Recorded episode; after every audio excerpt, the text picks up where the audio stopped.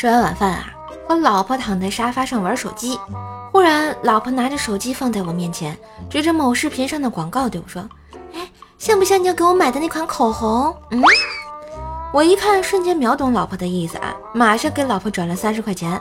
老婆收到三十块钱，然后一脸疑惑地问我什么意思。我说：“啊，这是给你充会员的，这样你就看不到广告了。”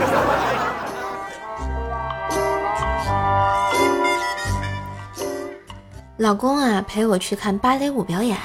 我发现我左边的人竟然低头睡着了，于是我推了一下右边的老公。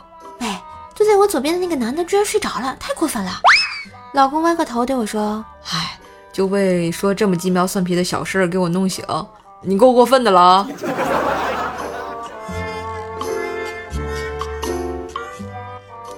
前男友啊，曾经送给我一个音乐盒，分手后呢，就被我扔在了杂物间。今天打扫卫生时，发现音乐盒里居然有暗格，里面放着两千块钱啊！我有点惊喜，又有点伤感。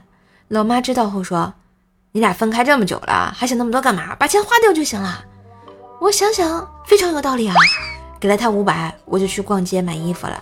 后来回到家，看到他在厨房做红烧肉，我说：“吃完饭我还要去逛，再买双鞋。”就在这时，我感觉自己可能搞错了。因为我老爸在客厅里咬牙切齿地看着我。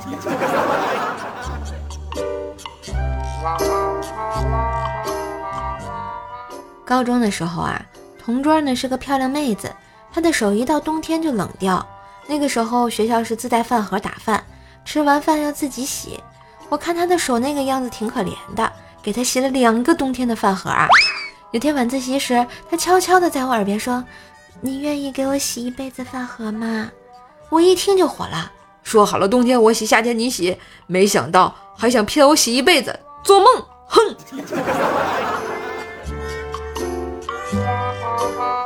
嘿，今日份段子就播到这里啦，我是段子搬运工射手呀。喜欢节目记得随手点个订阅，打个小上，点个小赞啊！也别忘了给人打个五星好评。